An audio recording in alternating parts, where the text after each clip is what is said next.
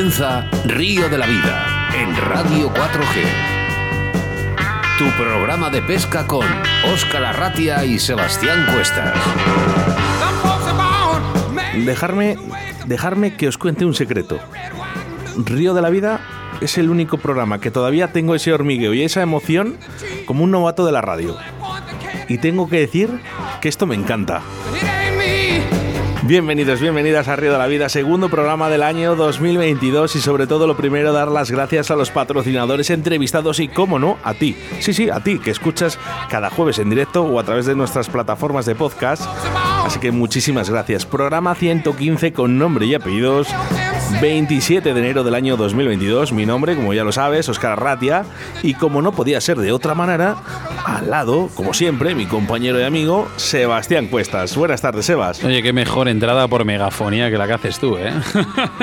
Aquí animando un poco la afición. Buenas tardes a todos, bienvenidos, como dice Oscar, a este programa, a esta, esta cosa única, este programa que hace, hace posible nuestros sueños. Qué poco nos queda para vivir ese gran momento, esa primera gala de los premios Río de la Vida y es que hay más de uno que ya se ha quedado sin uñas en las manos. Eh, como siempre digo, acomodaros en vuestros sillones porque da comienzo el programa 115. Seguimos sumando y gracias a vosotros esta familia cada día es más grande.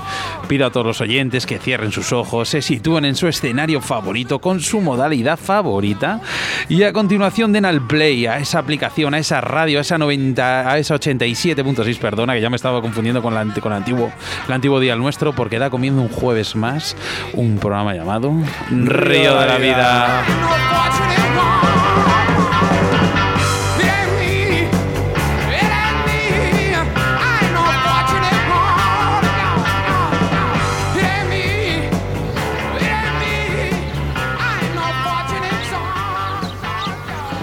Riverfly es tu tienda online de pesca a mosca de primerísima calidad con los mejores precios.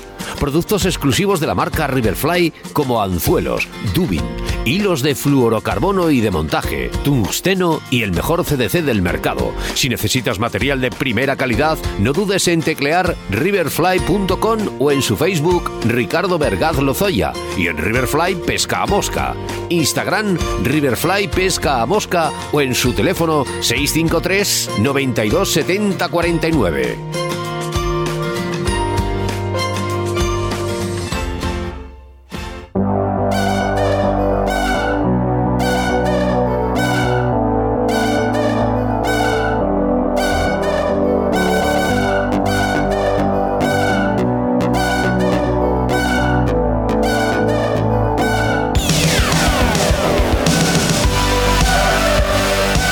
Sebastián, que se nos enfadan las personas de Iscar a través de la 91.1 de la FM.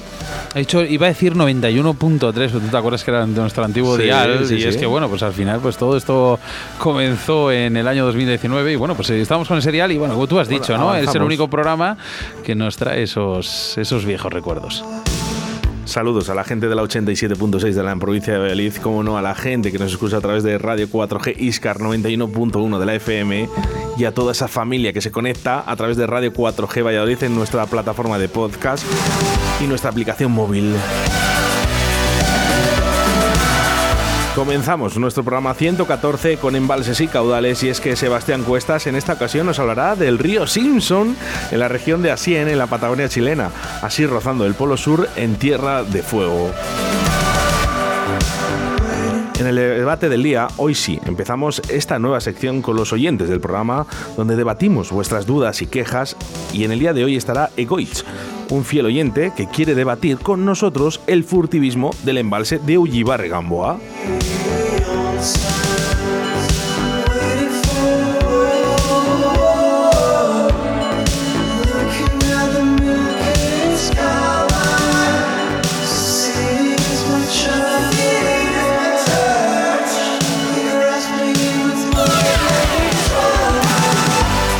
Nuestra entrevista del día pasamos de la Patagonia chilena a la Patagonia argentina para hablar con uno de los guías de pesca más reconocido, no solo en su país, sino en todo el mundo, y es que con su nombre y apellidos prácticamente no le hace falta presentación. Él es Pablo Saraco. Al igual que no le hace falta presentación a nuestro patrocinador del día de hoy, que es el auténtico, el inimitable Riverfly. ¿Y quién no? Va a decirlo porque Riverfly es una tienda online en la que podrás encontrar material de pesca de primerísima calidad y a unos precios asequibles.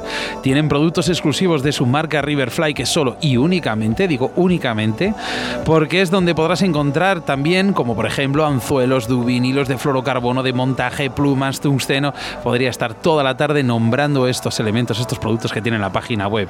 Además, también quiero decir desde aquí que estrena página web una página web inigualable, porque es. Oscar, eh, no sé si has entrado, pero yo personalmente. las fotos no sé quién las habrá he hecho. ¿eh? Pero he entrado y he comprado.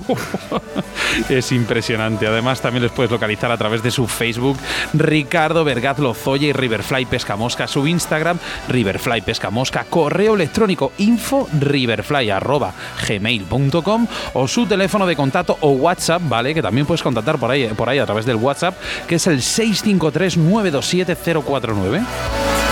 Nuestro segundo entrevistado, volamos de Patagonia a la comunidad murciana para hablar con Antonio Guirao, sin duda un auténtico héroe, un luchador que como en las buenas películas siempre tiene que ganar el bueno y su nombre es Antonio Guirao.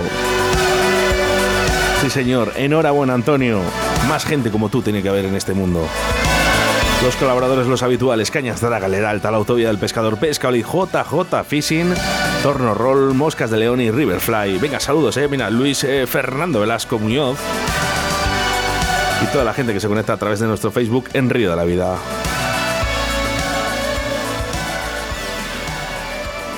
En Río de la Vida, con Óscar Arratia y Sebastián Cuestas. En Río de la Vida la información de caudales y embalses con Sebastián Cuestas.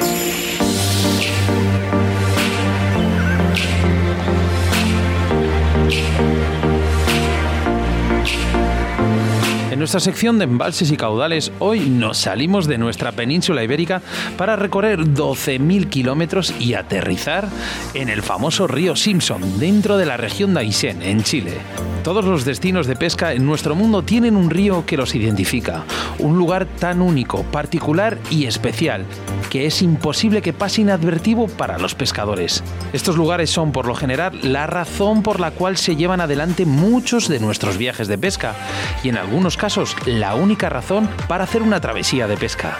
¿Qué sería de Montana, Estados Unidos, sin el río Missouri? Sudland, Nueva Zelanda, sin el río Mataura. Tierra de Fuegos, Argentina, sin el río Grande. O Puerto Montt, en Chile, sin el río Petrowe.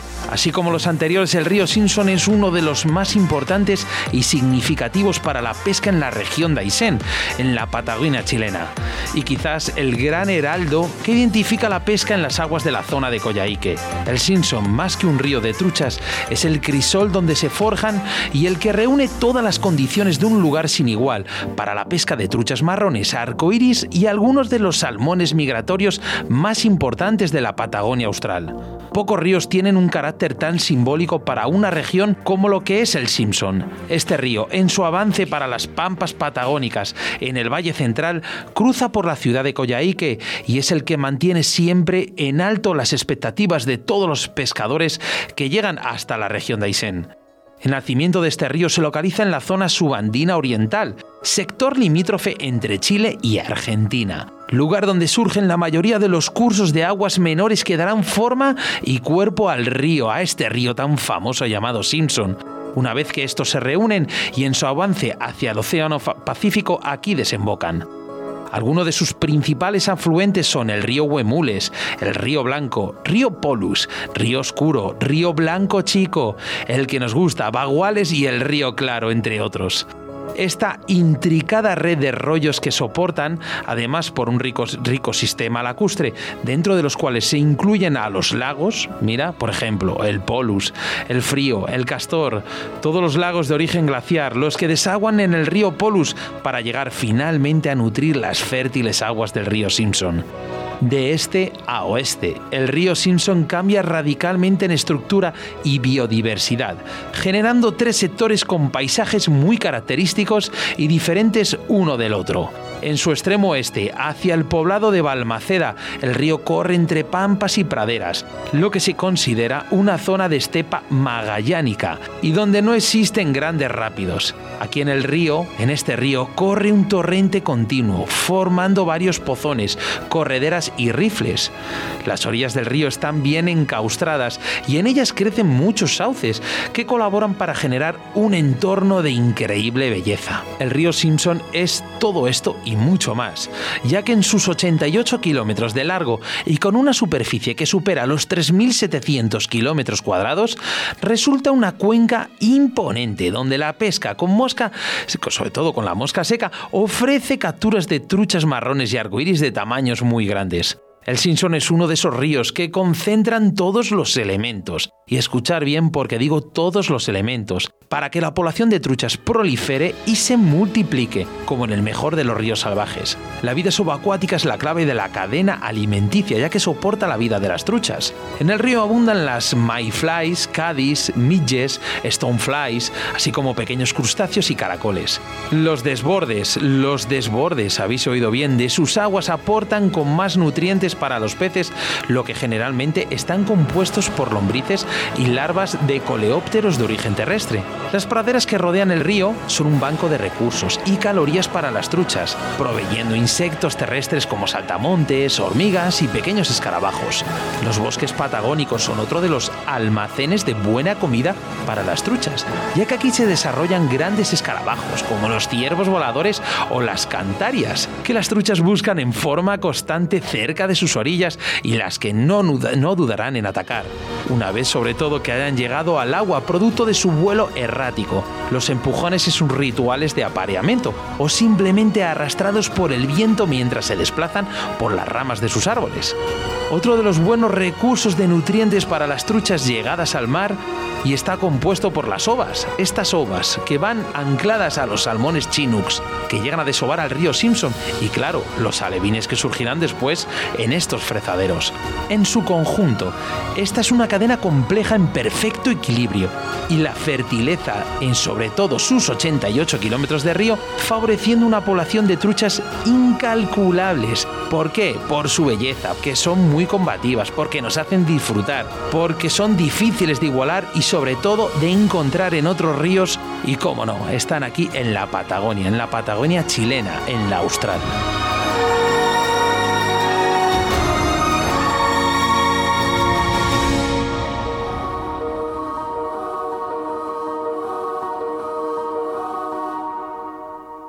Río de la Vida, tu programa de pesca en Radio 4G.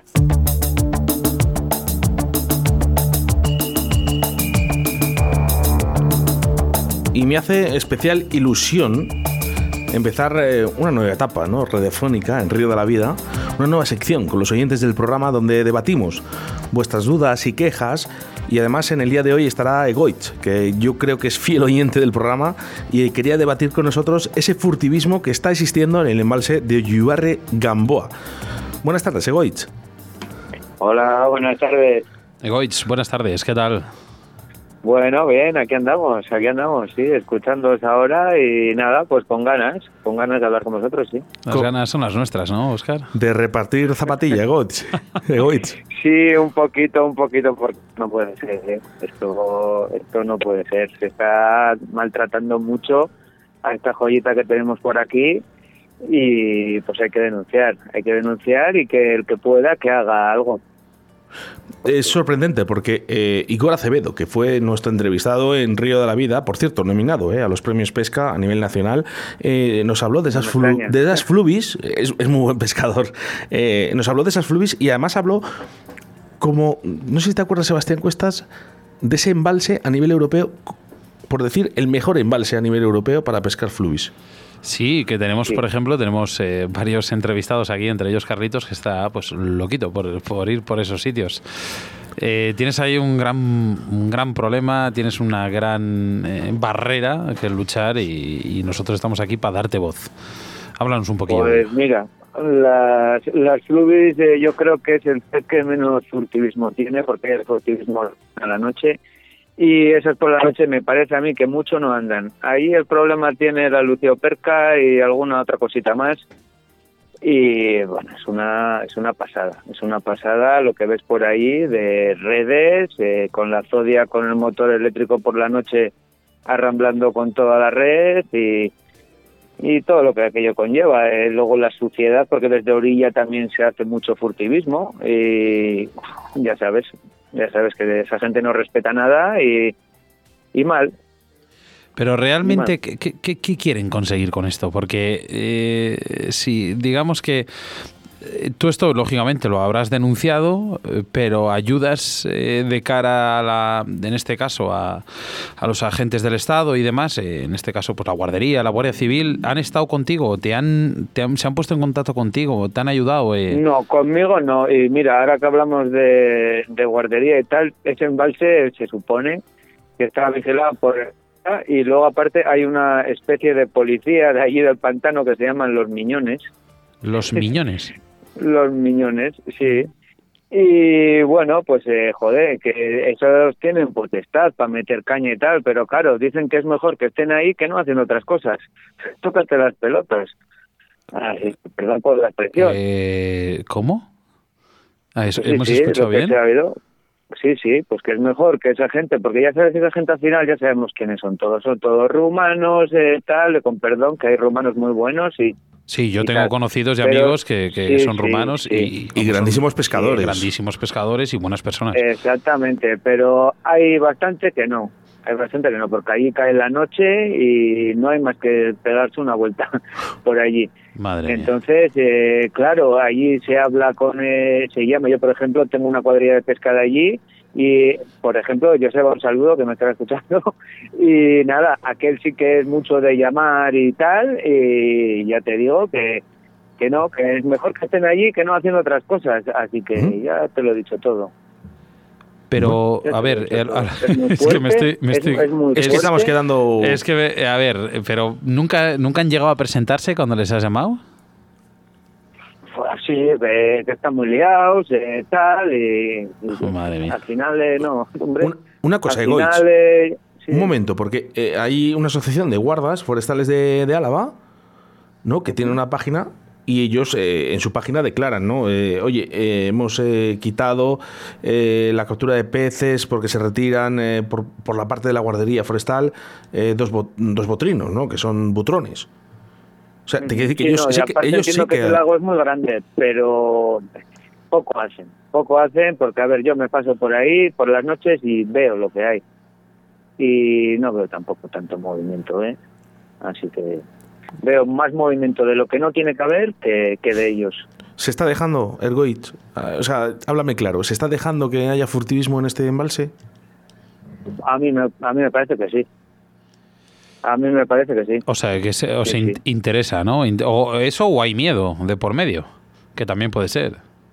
Puede ser, porque al final, eh, yo qué sé, él guardaba solo, ellos son tres, cuatro, y yo también me daría miedo, ¿eh? No, Cuidado, no, no, ¿eh? está claro, ¿eh? que, que aquí Hombre. estamos todos de acuerdo en ello, pero lo que sí que es verdad... Y, y ya sabes, aquí la policía eh, tiene el uso de la fuerza muy limitado y estos no miran. Estos, si te tienen que pegar un golpetazo y, y hacer un agujero, esta gente lo hace, ¿eh? Cuidado, ¿eh? Que vamos pena. a hablar claro ya. Ya vamos a hablar claro, ¿eh? Eh, que lo mismo que estaba en el Ebro eh, está llegando aquí. Y hablando, Ebro ya hablando claro, ¿cuál crees que es la solución? Pues yo qué sé, porque luego, claro, eh, van donde ellos y claro, como no hay eh, domicilio fiscal, eh, no tienen cómo meterles mano, eh, yo qué sé. Qué locura. Sí, pero es, Ay, lo, es lo que pasa siempre, ¿no? Al final, dice, si no tengo Sí. nada, no me pueden dar en ningún lado. Exactamente. No, pero eh, exactamente, yo yo, Egoitz, siempre digo que la solución, cuantos más pescadores haya, al final, lo, lo realmente, los, los, los que guardan los ríos, nuestras aguas, somos los verdaderos pues, los pescadores. No, eso sí, eso, eso está clarísimo. Como los vídeos, ¿no? A mí me han llegado por privado, ojo, ¿eh? No- y no les, no les pienso publicar. Me han llegado aquí a la radio eh, compañeros tuyos de, en, en, Gamboa, pues un poco intentando pues quitar esas redes, ¿no? Todo lo que hay, todas esos, esas trampas, ¿no? Sí, claro, pero es que nosotros no podemos meter mano porque igual luego te metes en un lío. Tú vas ahí con toda tu buena voluntad, eh, haces algo tal y, y igual con toda tu buen- buena voluntad pues te has metido en un lío. También es la, la cosa esa. Voy a tener que llevar a, a Ramón Rodríguez Gregorio, que ya verás tú qué rápido salen corriendo. pues chico, él y unos clones como él y, y a, la, a la batalla, porque es que no, no veo otra, otra forma y es una pena. Luego, claro, como son especies eh, eh, de estas de mal llamadas eh, invasoras o tal, eh, pues eh, también hay mucha mangancha también con eso. Eh, no podemos más que decir que, que- que al final. eh, Intentaremos esta- dar ese aviso, ¿no? Por lo menos ese aviso, ¿no? De que nos ha llegado, de, de que, bueno, pues esas denuncias de los pescadores, e intentaremos hacer algo. Lógicamente, No, bueno, es que por a la aquí- noche, mira, la otra vez me mandó un vídeo mi compañero, a la noche se meten hasta con pedalos, ¿eh? Y cogió mi colega el pedalo con su kayak y lo arrastró y decía, pues que les den eh, por ahí, que esto lo llevo y, en el club náutico lo dejó. ahí lo dejó, tío. Ahí estaba en una esquinita metido, ahí, tran, tapado con las zarzas y Fíjate. de cosas eso. Sí, Es bueno, que- ya os mandaré el vídeo, que, que no es boquiqui, vamos, que, Vale, que muchos, sí, que sí. muchos mensajes al respecto, ¿no? De Ollivar y Gamboa, ¿vale? Hay muchos pescadores eh, que, que ahora mismo están denunciando, fíjate, lo están escuchando y nos denuncian, ¿no? Este caso. Vamos por uno de los mensajes que nos acaba de llegar ahora. esto. Buenas tardes. El problema de la guardería, eh, bueno, de que quieran trabajar o no, es otra eh, eh, es una. El problema es que no se les paga fuera de horarios. El problema es que hace falta ser más personal para quedarse fuera de horarios. No se les paga las horas. Eh, los guardas mm, hacen mil cosas, no solo guardería, que esa es una pena también, porque la figura del guardarríos típica se ha perdido se dedican a hacer mil cosas más, un incendio forestal, un no sé qué, no sé cuántos, vertidos aquí, vertidos allá. Entonces, claro, hay tres personas para muchísimo. Después las leyes Se nos ha cortado. Bueno, Sí, esto- no, no, esto- esto- tiene toda razón, qué, estamos en el cuántos, mismo. vertidos aquí, Sabemos cuál es el problema, pero personas para Un- momento, Egoit. Después las leyes no ayudan en nada. Las leyes nuestras son de risa. ¿eh? Entonces, eh, claro, un guarda o un guardia civil trinca a X personajes haciendo la de Dios, metiendo redes, la de tal, tal, y se pasa más rato rellenando, redactando actas. Cuando los detienen, porque encima les tienes que dejar pescar, que cojan los peces y, y confiscarles todo el tema, hay que estar esperando allí para pillarlos con las manos en la masa. Claro, lo más fácil. Bueno, no quiere el, el audio entrar. Le ponemos luego, eh, Ramón, ¿vale? Le vamos a poner entero además. Eh, Goitz, vamos a intentar, eh, si Sí, es el posible. problema ya se sabe cuál es. Lo que pasa que las soluciones o salen muy caras o no se quieren hacer. Que en vez de gastar el dinero en otras cosas, pues yo qué sé, en esto también. No sé. Vamos a intentar eh, hablar ¿no? con los guardas ¿no? y que, bueno, pues mm, sabiendo un poquito ya lo que nos has dicho ¿no? y lo que nos están diciendo todos los pescadores, incluido ese mensaje de, de Ramón que sí que se corta, no lo sentimos nosotros porque es un problema nuestro, ¿no? que, que no, no sé por qué se está cortando. Egoich, nos ponemos con ello, vamos a intentar solucionarlo. Un abrazo muy fuerte. Pues un placer y encantado. Un abrazo y mucha fuerza y aquí nos tienes para lo que quieras. Igualmente. Adiós. En Río de la Vida, con Óscar Arratia y Sebastián Cuestas. En Río de la Vida te ofrecemos nuestro invitado del día.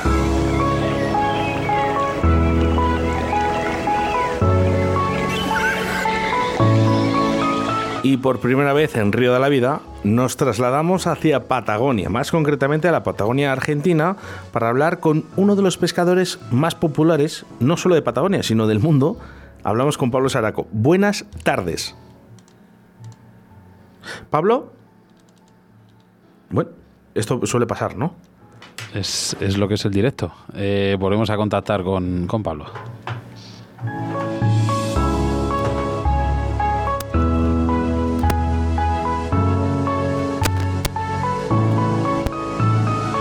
Pablo, ¿nos escuchas? Bueno, vamos a intentar por otro lado.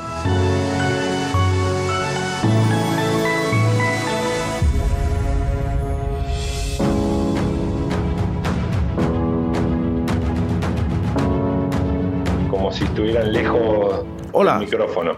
Pablo, no te preocupes, ya estamos. Sí, ¿Qué tal nos escuchas ahora? bien.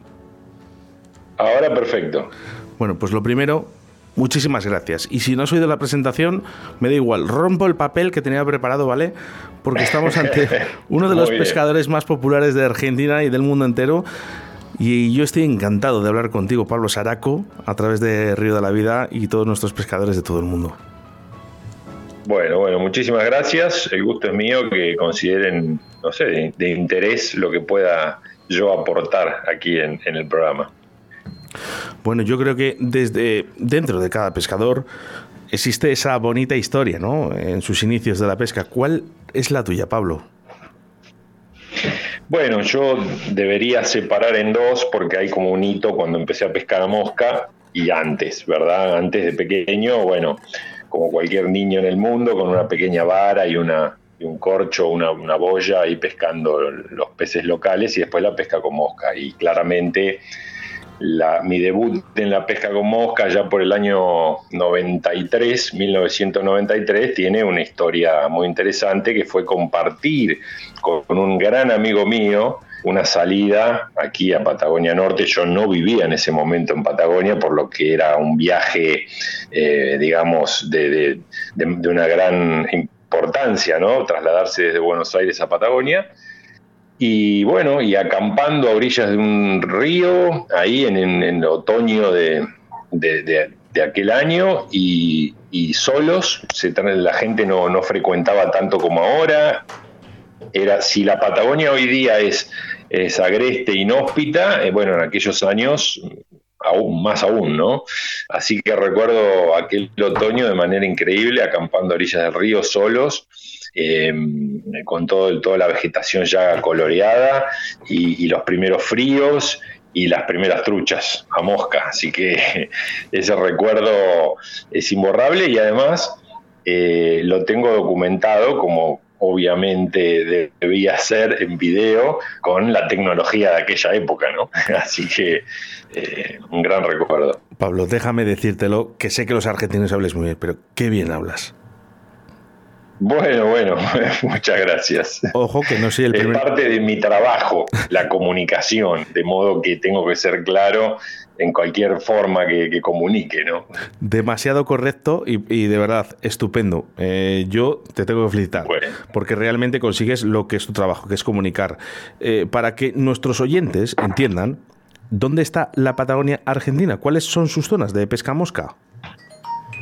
Bien, la Patagonia Argentina es eh, casi diría más de la mitad de la extensión del territorio nacional acá en Argentina y Patagonia eh, abarca no solo tierra argentina, sino que chilena también, ¿verdad? Eh, con las diferencias geográficas que hay, porque Patagonia tiene una diversidad de paisajes que ofrecer, de lagos, ríos, estepa, de desierto, bosque, montaña, bueno, y, se encuentra con el mar del otro lado de la cordillera de los Andes, donde están las tierras chilenas, ¿verdad?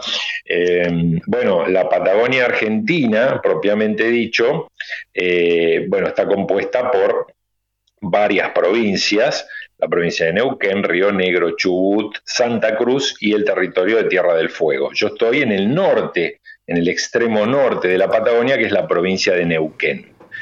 Eh, la provincia de Neuquén es un lugar extraordinario para pescar a mosca. Muchos españoles ya han venido, la conocen, muy bien de qué se trata esto. De hecho, estuve, y te lo comentaba el otro día, eh, justo antes de la pandemia con David Ferreras, eh, y estuvimos haciendo, bueno, imágenes y compartiendo unos días aquí y bueno, quedó fascinado, ¿verdad? Con, lo que representa este lugar, ¿no? Tan, tan remoto, pero, pero bueno, tan, tan interesante para visitar, no solo por la pesca, ¿no? Pablo, eh, buenas tardes. Soy Sebastián Cuestas, el compañero y socio de Óscar Arratia. Lo primero, igual que te ha dicho, te ha dicho Óscar, eh, felicitarte bueno, por tu trabajo, por tú bien has dicho, son tú has comentado esos momentos imborrables de, en la memoria desde que empezaste a pescar, pero lo que es imborrable son esos vídeos que subes en YouTube. Eh, al final nos tienes, nos tienes los dientes afilados a todos cada vez que los vemos. ¿Por qué? Porque al final, bueno, el mono de la pesca lo tenemos todos, pero hay una, hay una cosa que sí que es verdad que nos comentaron aquí en nuestros compañeros, nuestros oyentes de Río de la Vida, que querían saber cuáles eran las diferencias entre la Patagonia argentina y la chilena. Si había tanta diferencia. Sí.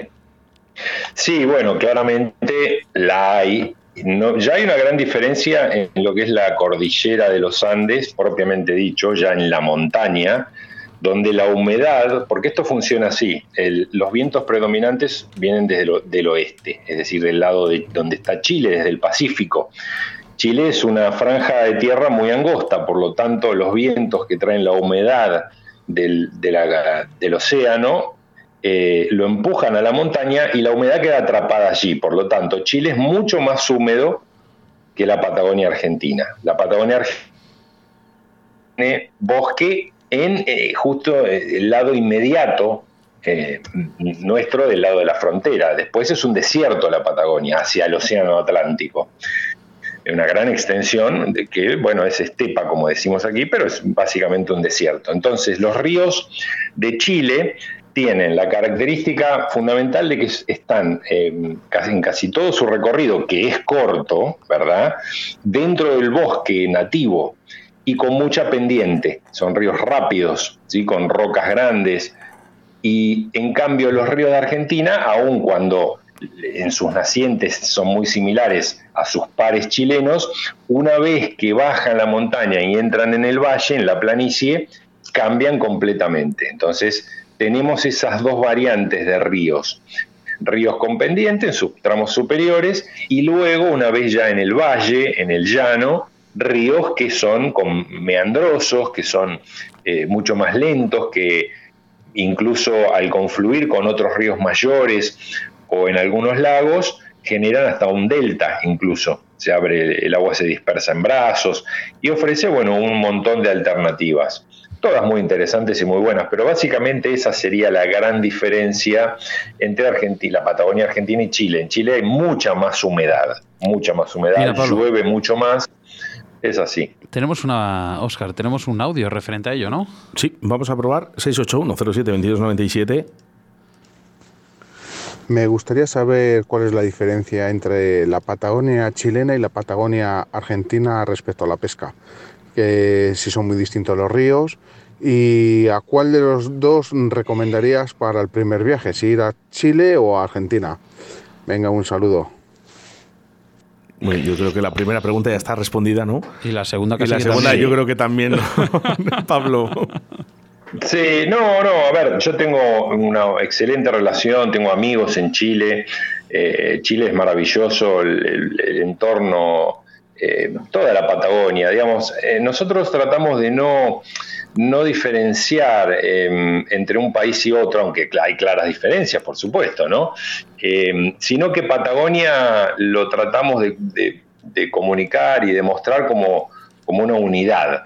De cualquier manera voy a responder la pregunta. Eh, para, hacerlo lo más sintético posible, en los ríos más rápidos y más turbulentos se utilizan normalmente moscas más grandes, eh, moscas secas mm, atractoras, que floten muy bien, que se vean muy bien en aguas más, más, este, más quebradas, más movidas. También en Argentina ocurre eso, pero aquí tenemos mucha agua también para pescar con moscas más pequeñas, en aguas más lentas muchas veces a pez visto. Eh, hay, hay, juegos muy, muy diferentes. Yo estimo que por la geografía y por la extensión que tiene la Patagonia del lado argentino, hay más variedad. Eh, pero eso no quiere decir que en Chile no tengan eh, posibilidades tan, tan interesantes como las de nuestro lado, incluso distintas. Por ejemplo, Chile es un destino claramente para ir a buscar el salmón chinook o el salmón King es un destino mucho más importante para ese pez que Argentina. Tiene, tiene muchísima más cantidad y, mejores eh, alternativas. Eh, y, después, bueno, no es lo mismo el norte de la Patagonia que el sur de la Patagonia, en ambos lados. Eh, hacia el sur se hace más frío, más ventoso. hay especies de, de, truchas más grandes, truchas migratorias que entran desde el mar, que no las tenemos en la Patagonia Norte, eh, el famoso río de Tierra del Fuego, el río Grande o el río Gallegos. Bueno, hay una vastedad de, ambientes, desde lagunas, ríos, lagos, arroyos, spring creeks. Bueno, eh, hay un menú muy, muy interesante. Es, una locura, ¿no? Oye, vienen, te han comentado aquí nuestros oyentes que dónde, cuándo sería el, digamos, el, cuál sería el, destino más apropiado para pues ese primer viaje a, a, la Patagonia. Pero bien sabemos que has estado por nuestras tierras, aquí por España, más concretamente por León. Cuéntanos, que, ¿cuál ha sido esa experiencia? No, en realidad no, no he ido yo todavía. Ah, no has ido. invitado. Ah, yo pensé que habías estaba programado. No, yo tengo amigos, por supuesto, bueno, David Ferreira es uno de ellos, eh, y me han invitado a ir y la pandemia arruinó todos los planes. Discúlpame, Pablo, eh, yo pensé que habías venido. No, no, igualmente por, por ellos, eh, que, lo que representa León en España, eh, una, una, localidad, una región icónica con mucha historia. De hecho, nosotros aquí eh, utilizamos muchas de las eh, del legado de la pesca de león, como las plumas de gallo de león, para hacer esos fantásticos tricópteros. yo tengo amigos españoles que viven aquí hace muchos años, algunos de ellos ya han entrado en años, pero excelentes pescadores y bueno, que me cuentan, me cuentan historias bueno, fantásticas de la pesca allá. De hecho, he visto videos y programas de televisión y, sé que hay una excelente pesca. Ahora me toca ir a comprobarlo en algún momento, ¿verdad? Eh, pero será un enorme placer poder estar por ahí. Incluso me han invitado para ir a Asturias. Eh, bueno, nada, es, es este, una cosa que está pendiente, pero en algún momento se va a dar si algún día quieres ir a Asturias, llamas a Sebastián Cuestas y te dice absolutamente todo del reo, que es una maravilla de pescar. claro, exacto, sí, sí, sí, el reo, sí, sí, la trucha fario marrón migratoria, ¿verdad? Bueno, quiero hacer referencia, no vamos a meter más mensajes de nuestros oyentes, este es el último, ¿vale? Porque antes se le he cortado a, Ramón, eh, pero no voy a hacer más referencia porque si no nos comemos la entrevista. Vamos con este mensaje y este es el último mensaje que voy a meter, ¿vale? Darle, darle, las gracias por las imágenes que graba, son brutales. Son las que nos apasiona cualquier pescador de, mosca. O sea, ver todos esos remontes, ver cómo cogen las moscas, eh, cómo se graba el mismo pescando, poniendo una cámara aquí, otra cámara allí, para intentar grabar todo el lance. Buah, o sea, es sin palabras. A mí me pone la piel de gallina. para mí es de los mejores que filmando naturaleza. Es algo fuera de normal, las imágenes que graba de peces. Gracias, Pablo. Un saludo fuerte. Bueno, si fueran todos los mensajes así, que, dejamos dos horas, si quieres, ¿no, Pablo? Porque a todo el mundo nos gusta ¿no? que nos feliciten por nuestro trabajo. Sí, sí, sí, sí, por supuesto. ¿Cómo no agradecerlo si, si justamente gran parte de lo que justifica lo que hago es eso, esa respuesta del otro lado? Que, debo decir es muy frecuente y, en ese tono siempre, ¿no? Y entonces eso, bueno, es muy satisfactorio. Entusiasma hacer las cosas mejor y seguir haciéndolas, seguro. Así que muchas gracias. Pablo, ¿qué hace que realmente te dediques completamente a la pesca mosca? Bueno, básicamente la pasión.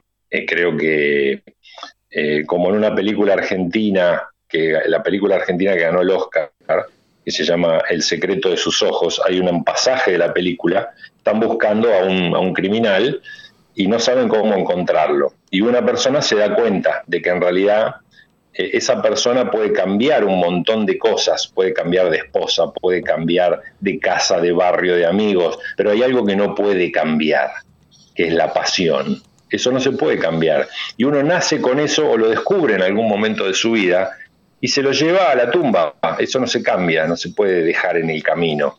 Y eso básicamente es lo que rige mi conducta desde que tengo seis años de edad, donde descubrí que se podía sacar un pez del agua con algún artilugio muy básico y aquí estoy, dedicando mi vida a eso. Creo que no podría ser otra cosa. Qué pasada, eh, qué pasada de respuesta, Pablo. Qué pasada de respuesta. Es como que cuando, cuando te explican una, una, película antes de entrar al cine, pues igual, es, es una maravilla. no es, ya, a ver, no es el, el halagarte, Pablo, es que realmente hablas muy bien. Bueno, muchas gracias. Me alegro porque eh, en realidad yo tuve una etapa eh, post-adolescente en la cual estudié muy poquito, un par de años, pero estudié periodismo deportivo, que era una carrera que estaba comenzando a tener un poco de, popularidad en aquel momento, principio de los años 90. Y teníamos taller de radio, una de las asignaturas. Y bueno, me sirvió, me gustó muchísimo. Eh, nos enseñaban a respirar, la postura del cuerpo para hablar, em, eh, respetar las pausas, hacer énfasis cuando haga falta. Em, y después, bueno, hay una parte histriónica que me caracterizó desde chico. Yo, mucha gente piensa que por ahí actúo, yo hago ademanes con las manos y cara, pero es natural en mí y eso refuerza, cuando hay un mensaje visual, eh, lo que uno quiere transmitir. Pero bueno, es, parte de lo mismo, la pasión hace también que uno intente hacerlo lo mejor posible. Pablo, eh, en Patagonia, ¿solo se pesca con moscas terrestres o también ha llegado el perdigón?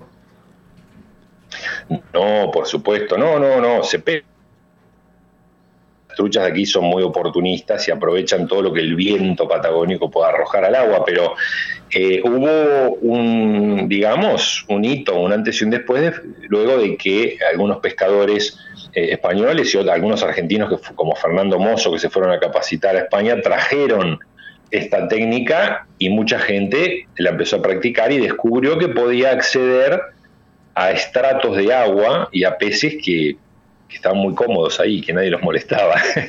Eh, de modo que, no, se pesca de muchas formas y hay una pesca muy popular aquí, que es la pesca de streamer.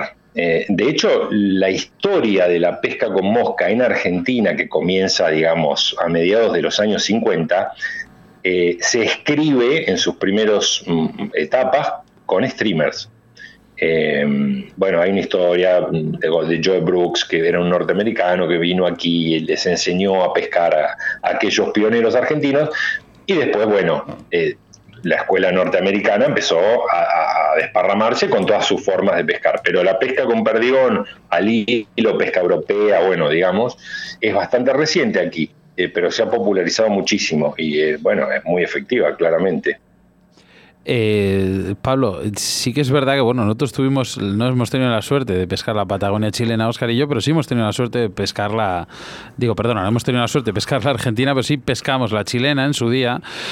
Eh, hay una mosca allí que nosotros no, bueno, nos falló y funcionó muy bien, que es la, llaman la Lady Hopper, la Fatal Ver, las conoces y todas estas. Allí también funcionan. Sí, por supuesto. Sí, sí. Aquí mm, eh, hay, un paralelismo en un montón de formas de pescar entre Chile y Argentina. Em, después funcionan moscas clásicas, muy conocidas por todos, que imitan efímeras o, tricópteros en tamaños pequeños, em, por ejemplo Adams o El Cádiz, o bueno, toda una variedad, ¿no? O, clásicos como la Royal Wolf o Humpy, eso todo funciona muy bien, o moscas eh, secas con CDC. Eh, aquí hay, hay, mucha, mucha variedad de aguas eh, para, todos los gustos. por eso digo que no se limita solamente a la pesca con terrestres, sino que prácticamente no hay límite para el que quiera pescar a su gusto de cualquier forma. Hay eh, ambientes o, sectores de los ríos que son muy largos, los ríos de, Argentina son muy largos porque nacen en la cordillera y hay ríos que tienen, como por ejemplo el río Limay, que tal vez es el, uno de los más grandes de Patagonia, más caudaloso, tiene 500 kilómetros de largo. Madre mía. Eh, entonces, imagínense cómo va cambiando ese curso de agua desde su naciente hasta, el, hasta, el, hasta llegar al mar, ¿no? Eh, bueno, hay para todo, hay para todo. Es, muy interesante todo lo que se puede hacer aquí. Todo, al igual que en tanto en España o en otros países de Europa, ahí mismamente, en la Patagonia Argentina, eh, la pesca evoluciona, eh, pero también evolucionan los peces. Evolucionan los ah, peces a la hora de que, bueno, se, convierten más recelosos. Pero sí que es verdad que hay un dicho que dicen que en la Patagonia, bueno, pues siempre se pesca con hilos más gruesos, la, la pesca no lo ve. ¿Eso es cierto o no? Sí, sí, totalmente cierto. Te voy a contar la anécdota con David Ferreira. Cuando él llega, nunca había estado aquí en Patagonia. Ah, perdona, ¿fue el vídeo del barco? ¿Que ibais con el barco pescando río abajo? Exactamente, claro. Que le partieron las truchas porque decía que. Vale, vale, ya, ya sé cuál es. Muy bueno, muy bueno. Y David llega primer día eh, vamos a hacer esa, esa, lo que llamamos aquí una flotada, llamamos, ¿no? Flotar el río aguas abajo con la barca, bueno. Y David arma una configuración que yo estaba ahí atrás en, el asiento posterior, no mira, a le digo, David, me parece que es demasiado fino. No, no, me dice, es un 0,10. Le digo, bueno, justamente es muy fino. ¿Y con qué vamos a pescar? Y aquí usamos como fino un 0,18. No, no puedo creer, dice. Eso para nosotros es una soga. Bueno, Oscar es de ellos, ¿eh? Sí, yo sí, yo sí, porque sé lo que hay. Pero yo sé que David Ferreras, eh, un 18 yo creo que no habrá cogido en sus manos, no le habrá llegado a sus manos nunca. también te digo, eh, es tan buen pescador que no le hace falta. Ah, no, es una cosa extraordinaria. Yo aprendí muchísimo con él. Eh, manejaba todas las situaciones muy rápido para reconfigurar el equipo. Eh, eh, es decir, perdió truchas, por supuesto, porque lo han sorprendido, truchas de que nosotros consideramos de tamaños menores, que son truchas de 30 centímetros, pero que tenían un poder y un... Bueno, al principio lo sorprendieron, pero después se adaptó muy, muy rápidamente. A ver, eh, pero sí, claramente nosotros usamos diámetros considerablemente más gruesos que en muchos otros lugares del mundo, ¿no? También, sí. Mira, yo, yo me voy a declarar, eh, Pablo, yo cada vez que voy a Chile, a Patagonia, yo, yo resido en, en Coyhaique cuando voy, eh, yo suelo, suelo llevar un 18 y un 22. Claro, sí, sí, sí, sí. De hecho, por ejemplo, hay un ejemplo de, de, un video que he hecho, hecho, hace unos cuantos años, que pescábamos unas truchas marrones eh, eh, de muy buen tamaño, con moscas que imitan hoppers o saltamontes, y el diámetro que usamos era creo que un, 0,25, eh, porque además se justificaba por lo intrincado y, y lo complicado del entorno. Las truchas marrones, una vez que tomaban la mosca, buscaban todas esas camas de algas y había que meter mucha presión para, para, para sacarlas o para evitar que entren ahí. Pero no evitaba eso que tomen la mosca, porque yo, yo siempre pongo este ejemplo, por lo menos con las truchas de aquí, ¿no? La trucha está esperando algo, ¿sí? Está esperando algo. Si uno le muestra exactamente lo que ella está esperando, la presentación, la ubicación de la mosca, cómo cae en el agua, la trucha va, va a caer ese truco. Es lo mismo que un mago con, con, nosotros. Hay un mago delante nuestro que nos va a decir que va a ser un truco, es decir, que hay una trampa. Es más, nos va a explicar los pasos de ese truco, pero si está bien hecho, él va a ver lo que él quiere que nosotros veamos y aún cuando pongamos atención a sus manos y todo, no lo vamos a ver. Y yo creo que pasa algo así con las truchas. Cuando el truco está bien ejecutado, hay un margen bastante importante y que hace que la trucha vea lo que nosotros queremos que vea. ¿Sabes dónde nos pasaba eso, eh, Pablo? En el Nirewau. Nirewau teníamos que poner unos diámetros grandísimos, primero, para evitar esa primera carrera, segundo, para poder sacar con la caña la trucha fuera del agua, porque éramos incapaces de meternos en la orilla para poder sacarla, porque eran, estaba encauzado, tú lo conoces, es un Spring Creek. Sí, sí, claro, claro. Eh, bueno, a veces está esa limitación y después, bueno, claramente hay un condicionamiento de la elección del final del tippet al tamaño de la mosca. Yo no puedo utilizar un tippet muy grueso con una mosca muy pequeña, eso digamos es de manual, ¿verdad? Pero aquí mm, tratamos de pescar lo más grueso posible, siempre, que nos permita la situación. Pablo, en la Patagonia chilena, y perdonar, ¿eh? y sobre todo a ti, Pablo, que, sé que podemos, podríamos hablar más de la Patagonia argentina, ¿no? pero siempre hay esas comparaciones, y tú lo sabes. Eh, en la Patagonia chilena están bajando, sobre todo la suma de capturas. Esto también es debido a esa escasez de agua, ¿no? que cada vez viene menos agua ¿no? en, Patagonia, en, Chile. ¿Qué, ¿Qué situación tenéis eh, ahora mismo en la Patagonia argentina? ¿Es la misma? Es lo mismo, acá estamos con una emergencia hídrica eh, muy importante. Eh, ya desde fin de la temporada pasada, aquí para que la gente comprenda un poco, la temporada comienza eh, en el mes de noviembre en Patagonia y finaliza en el mes de mayo, es decir, comienza en el fin de la primavera y termina en el otoño, ¿verdad? Es una temporada larga, son siete meses. Y el invierno pasado prácticamente no cayó nieve ni lluvia. Es decir, ya los ríos comienzan eh, en la temporada, esta temporada, con niveles históricamente bajos y no lo han recuperado, todo lo contrario, han perdido, digamos, más eh, caudal, lógicamente, porque en el verano eso ocurre y es inevitable, pero los niveles de agua que tenemos ahora son eh, muy críticos. Pero las truchas son muy plásticas, son, son, son, son peces muy adaptables a las circunstancias. Y aquí tenemos ríos y cuencas y, sistemas hídricos muy, muy complejos y muy grandes y las truchas si no tienen las condiciones necesarias migran, se van a los lagos, los lagos de la Patagonia eh, eh, son enormes, son los del lago argentino hay, hay lagos gigantescos y las truchas tienen refugio para estar ahí todo el tiempo que necesiten. Eh, lo mismo en Chile, en Chile tienen eh, lagos enormes, de modo que yo no diría que las truchas se han perdido porque se han muerto, simplemente buscan lo que más les conviene. Es tan simple como eso. Y en la medida de que no tengan las condiciones óptimas, van a buscarlas y las van a encontrar en otros lugares eh, o en otro momento, quizás.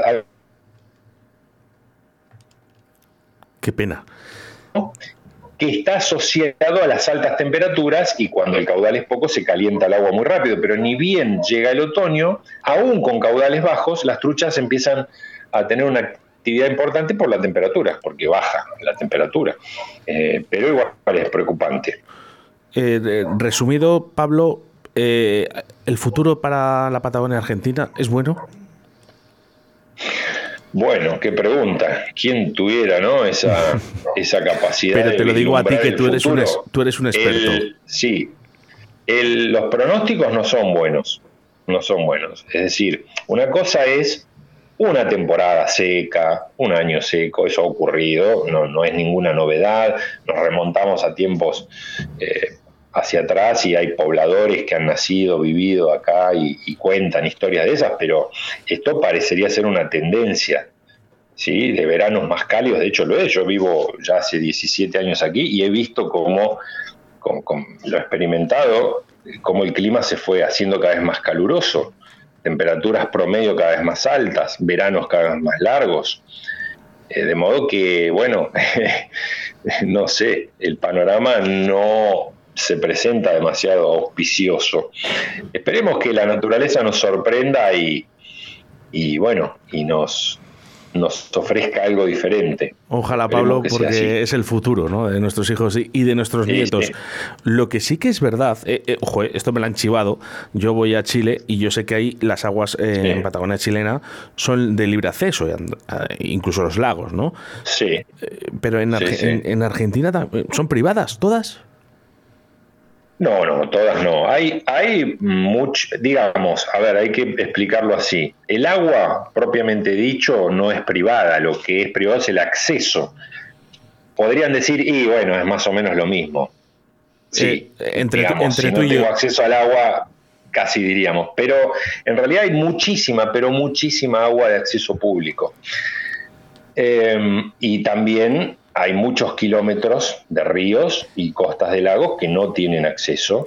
Eh, de cualquier modo, yo creo que hay un balance. No, no, está muy lejos de, estar privatizado todo. No, no, no, para mm. nada. De hecho, yo sigo yendo a lugares de acceso público. Muchos son parques nacionales donde puede acceder cualquiera. Hay muchas, muchas eh, extensión de parques nacionales con muchísima agua. Eh, no, no, no, no, para nada. Yo, yo podría recomendar muchísima, pero muchísima agua de acceso público de excelente rendimiento. Eh, y otras aguas que, bueno, por supuesto, no, no tienen la posibilidad de, acceso a menos que uno pague algún arancel. Pero no, no, no, para nada eh, eh, la totalidad del agua es privada, no, no. Pues hablando de recomendaciones, Pablo, recomiéndanos un lago. Bueno, un lago y ríos, por supuesto. Los lagos eh, aquí eh, son todos de, bueno, muy productivos, em, con, incluso distintas variedades de truchas, marrones, arcoíris, eh, fontinalis o, salvelinos, digamos. Y bueno, un lago que a mí me gusta muchísimo aquí en la provincia de Neuquén es el lago Tromen, se llama, lago Tromen. ¿Qué podemos encontrar ahí? Bueno, en, eh, excelentes truchas de las variedades que te acabo de mencionar y que en el momento correcto de la temporada se pescan todas a mosca seca. Truchas que pueden tener mm, en promedio como algo normal, digamos, 50, 60 centímetros Madre del amor y en peso qui- quizás. Sí, sí, sí, no, es que en todas esa mosca seca, imagínense, ¿no? En estructuras de la costa hay que ir con una embarcación, lo más apropiado, porque a veces eh, los lagos de la cordillera tienen poca costa caminable, mucha roca, muchos troncos de, de- de los, de los bosques caídos y se hace muy complicado. Hay posibilidades, eh, pero una embarcación resuelve todo el problema. Y después hay un momento en todos los lagos, incluso los de Chile, es un momento mágico para pescar los lagos, que es el mes de diciembre. ¿Por qué? Porque ocurren masivas, pero bestiales, para decirlo de una forma más grosera, eclosiones de, de dragonflies, que son los, eh, no sé cómo le dicen. las allí. libélulas. Las libélulas, exactamente. Las truchas enloquecen, saltan afuera del agua para poder atraparlas, las persiguen por debajo hasta que saltan. Es un espectáculo. Qué locura. Cualquier mosca que se parezca burdamente, eh, digamos, a eso, va, va a ser este, atropellada eh, sin dudar. Pablo, el río Malleo también. El río Malleo también, ¿no? Uf, no, el río Malleo, bueno, justamente nace de ese lago que mencioné, que es el lago Tromen. Hay dos ríos muy icónicos, muy famosos aquí, Malleo y Chimehuín. El río Chimehuín es una cosa fantástica. No debe haber pescador en la faz de la tierra que venga al Chimehuín y se vaya defraudado, digamos, por- no solo por la pesca, sino por eh, las estructuras que tiene, por la variedad de formas Sí. que se puede pescar, los paisajes, es una maravilla ese río. Oye, nos preguntan por aquí de- ¿qué, qué río podemos, podemos pescar para coger esos grandes dorados.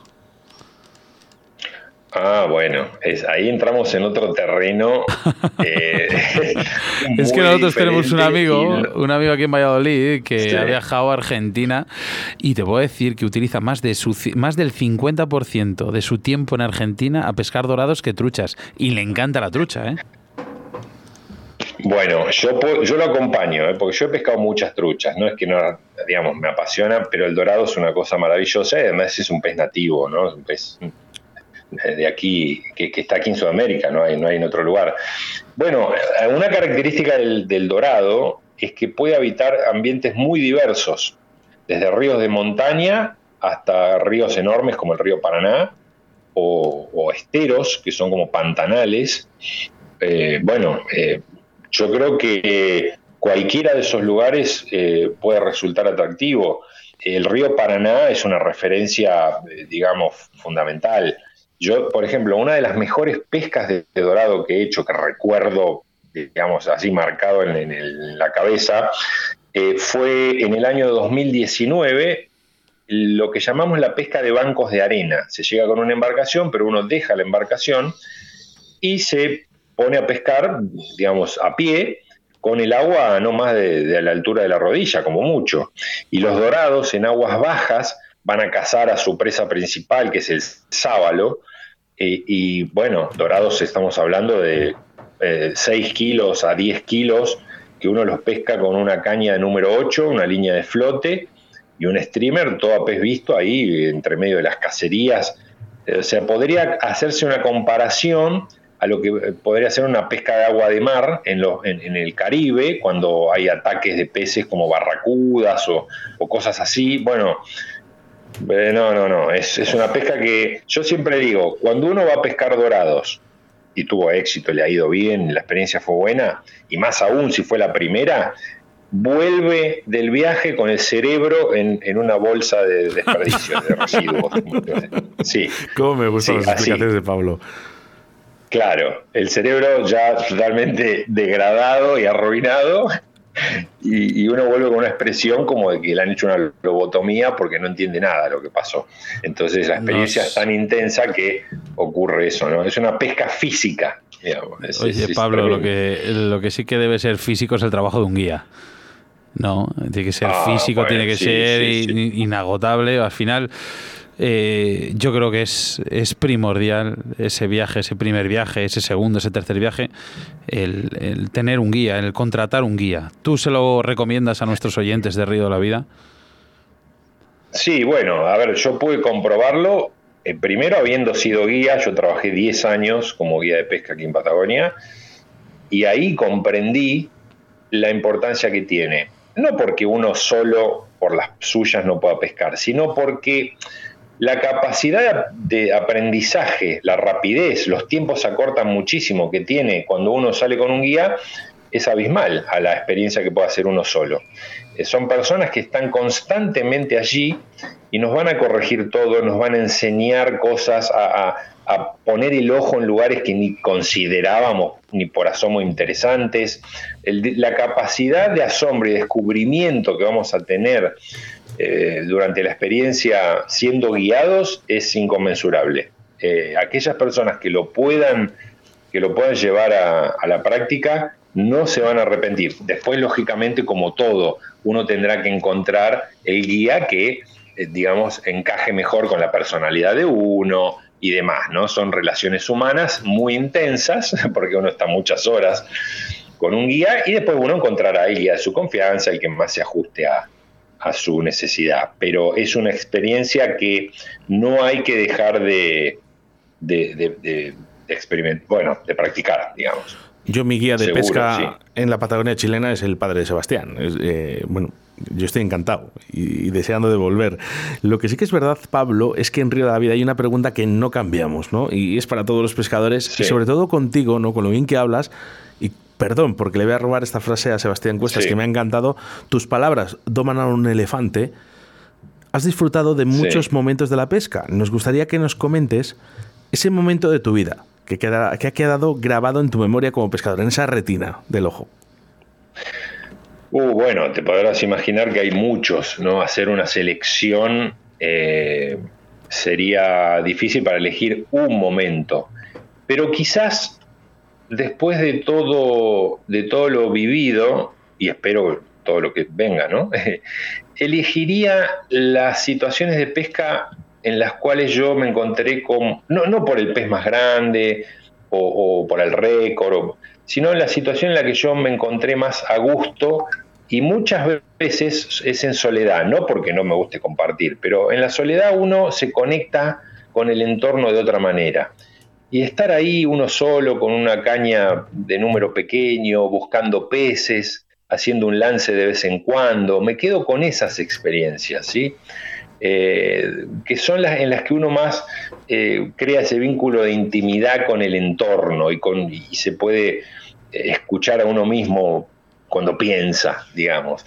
Y hay muchas de esas, muchísimas. Hay un río que a mí me formó como pescador, que es justamente el Malleo, y tengo experiencias inolvidables allí, solo y con amigos, y muchas documentadas en estos videos que hago yo, que me grabo a mí mismo. Y, pero sería muy difícil para mí mencionar una, una específicamente, ¿no? Eh, pero sí el perfil de, de la experiencia. Y creo que las que más voy a recordar son aquellas en las que me encontré yo solo ahí en esa naturaleza muchas veces intimidante eh, eh, que hace que uno eh, sienta ese estado de vulnerabilidad más primitivo, ¿no? Se conecta con, con, esas emociones más básicas.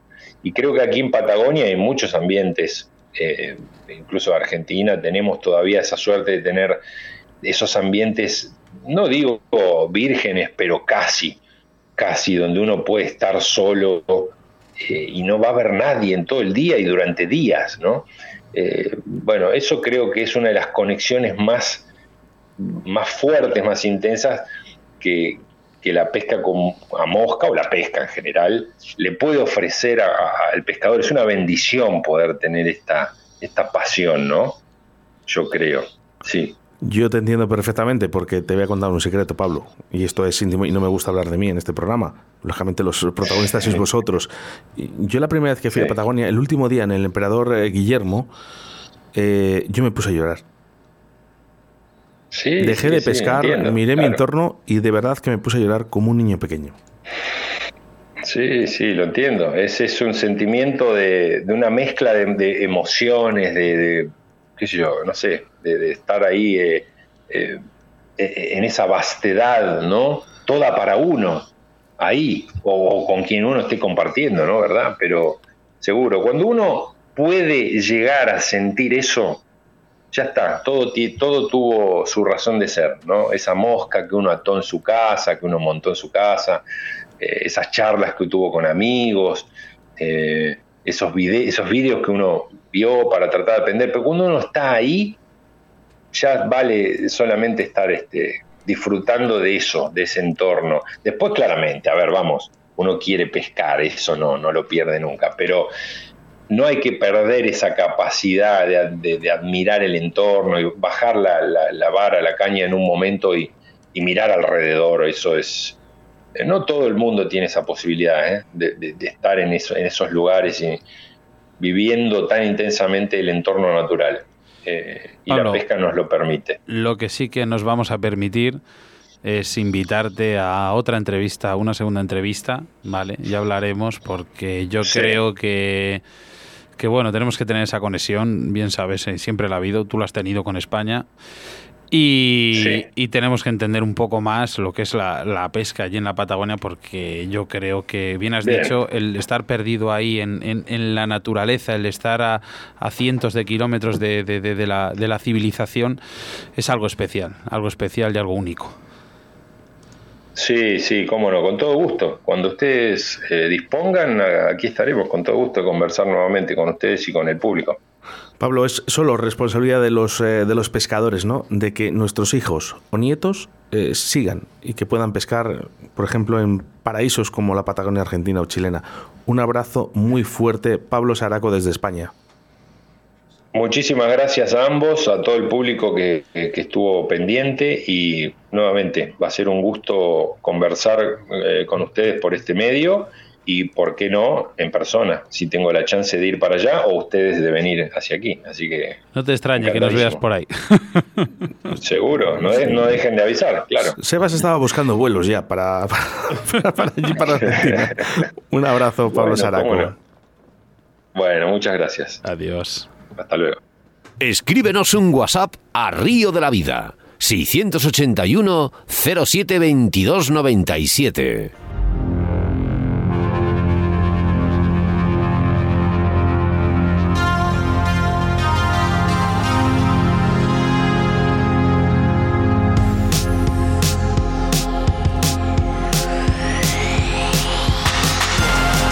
Pues 681072297, ¿vale? Eh, mensajes muchísimos en el día de hoy. No vamos a poder leer todos. Prometemos enviárselos a Pablo Saraco, ¿vale? Y él contestará o no. Me imagino que intentará contestar a todos. Facebook o Instagram. Facebook, Instagram, Mensaje, eh, Sebastián, dale, por favor. Es impresionante lo que es la cantidad de mensajes que nos han llegado, la, cantidad de gente que se ha conectado, invitados que hemos tenido aquí, hemos tenido muchos, entre ellos ha entrado Miren, ha estado aquí Ramón, bueno, pues mucha gente y demás, pero lo que sí que está claro que también eh, hacemos mención a esos mensajes que nos mandáis durante la semana. Y tenemos uno en especial, ¿vale? Que pone foto y al, y al agua ¿vale? Lo que hacéis es impresionante. Un placer poder disfrutar de vuestro pedazo de programa en formato podcast. En mis viajes diarios a Palencia, ciudad de la montaña palentina, el programa suele durar exactamente el tiempo de viaje, lo cual me alegra cada día. Pues mira, lo que nos alegra cada día es escuchar estos mensajes. Pues eh, cuidado, cuidado con este, con este programa que te puedes ir hasta Cantabria. Eh, pues sí. Cómo no, hemos tenido aquí un placer, un auténtico placer tener a Miren Loops con nosotros. Hemos estado hablando con ellos. Eh, Diego Flores habla de Max Leralta, Adams, excelentes equipos de pesca. Eh, Charlie Guzmán, qué lindo que hablen de mi país, un genio invitado, saludos. Mira, Carlos Alberto eh, nos dice, excelente reportaje, un grande Pablo, acá en Argentina. Mira, Álvaro Marín decía, con el 0,10 en Patagonia las truchas de 30 centímetros te parten sin clavarlas. Regino Álvarez Martínez dice, muy bonito. Sí, mira, Jesús Aguilar, eh, desde Barcelona, un abrazo para ti. Antonio González, también le tenemos por aquí. Ramón Rodríguez, como no, no falla. Sergio Bello también. Eh, más José Antonio Galeana, eh, que le tendremos bien pronto aquí en los en la gala, ¿no? En nuestra primera gala, Oscar. Vamos a hablar de la gala. Que vamos a. Mira, por ejemplo, mm, estar muy atentos a este programa, porque Sebastián Cuestas nos va a decir qué programa va a venir para la próxima semana. Anticipamos de que va a ser de car fishing, ¿vale? O, o bueno, pues de grandes peces, y que va a ser un programa muy femenino. Y que hablaremos de la gala y hablaremos de nominados, Sebas. Pues sí, mira, porque aquí también tenemos a Carlos Alberto Benvenuti, creo que lo he dicho bien, excelente reportaje, un grande Pablo acá en Argentina. Es impresionante la cantidad de gente que conoce a Pablo en España, ¿eh? Oscar. Es, eh, normal. es, eh, vamos, al final yo creo que los vídeos es lo que tiene. Y cómo no, nuestros amigos los Pezcas, que no dejan de mandar aquí mensajes y darnos esa- ese apoyo, esa, esa fuerza, ¿vale? Que pues que tanto nos gusta. Y al final, de verdad, que es que nos vais a llamar pesados, pero yo creo que tiene que hacer un poco mejor para que entremos ahí, ¿eh?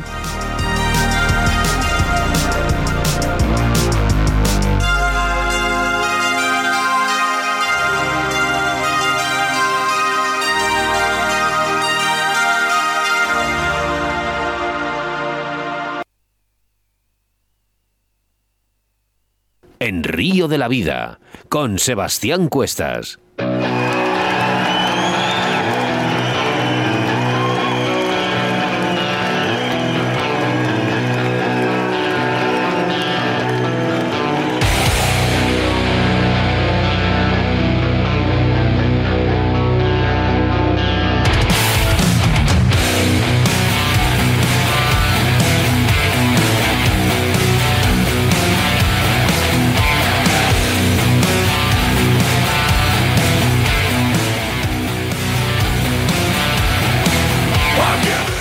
Hay que aclarar mejor esta mesa, ¿eh? que aquí la melena de Minayo no hace más que mover la mesa ¿eh? con esta canción. ¿eh? Eh, le- le- mira, fijaros, eh, no hemos cambiado, lo hablaba esta mañana, ¿no?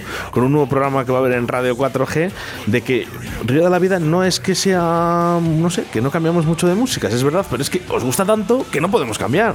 Pues sí, nos gusta tanto porque es que en Río de la Vida todas las semanas traemos invitados nuevos y es que trabajamos incansablemente de jueves a jueves para traeros eso, nominados, entrevistados y cómo no, vamos a hablar de esas nominaciones. Ay, ¿Por madre. qué? Porque el próximo jueves vamos a traer a esas dos nominadas que tenemos para la primera gala de Río de la Vida. Hablamos de Paula Garning con la pesca del siluro y Aroa Merenciano. ¿Cómo no? Hablando de car fishing. Nominadas, ¿eh? Nominadas a Mujer Pescadora Río de la Vida 2021. Bueno, hablamos de nuestro patrocinador del día de hoy, que es eh, ni más ni menos que Riverfly. Riverfly. Con su nueva página web. Pues sí, porque es una tienda online en la que podrás encontrar material de pesca mosca de primerísima calidad y a unos precios súper competitivos. Tienen productos exclusivos de su marca y que solo y únicamente podrás encontrar en su página web, como anzuelos, dubin, hilos de fluorocarbono, de montaje, plumans, tungsteno, vamos que cualquier tipo de material para nuestros salmónidos. Así que ya sabes, si necesitas material de primerísima calidad y con unos precios súper asequibles, no dudes en teclear riverfly.com y como te he dicho antes, estrenan una página web que lo flipas. Riverfly.com.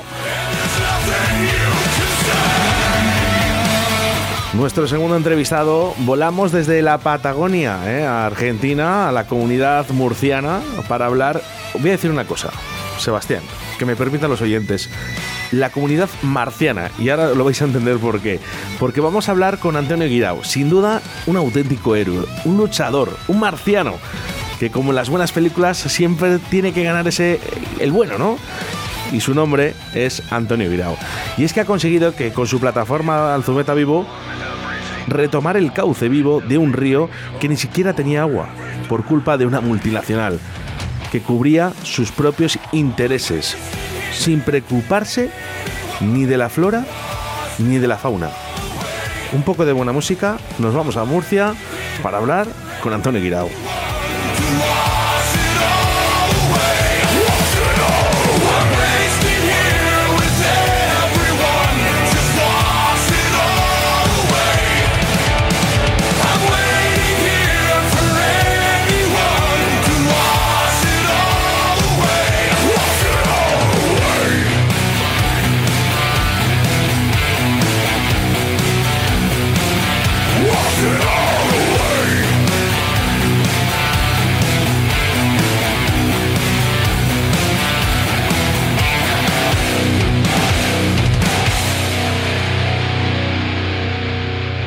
Síguenos a través de Facebook, Río de la Vida. En Río de la Vida te ofrecemos nuestro invitado del día.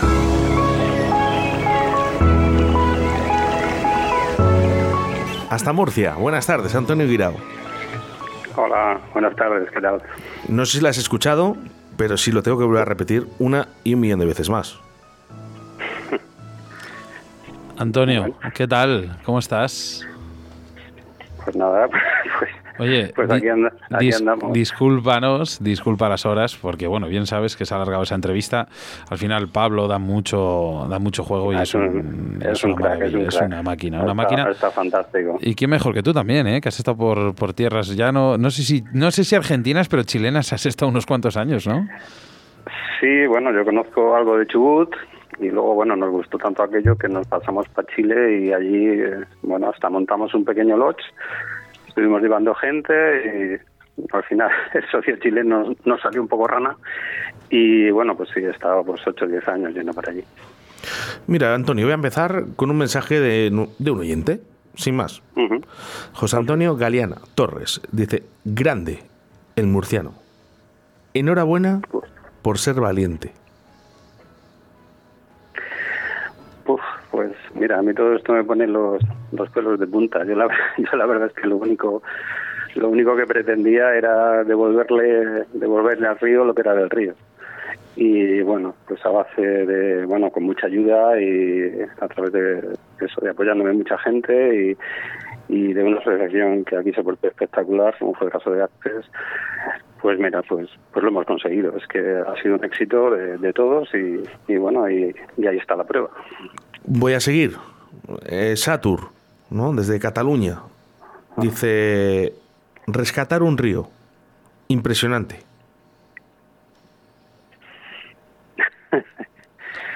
Pues sí, sí. Eh, lo que está claro es que se puede hacer. O sea, Zumeta no es solo. Zumeta debe ser un ejemplo, creo yo.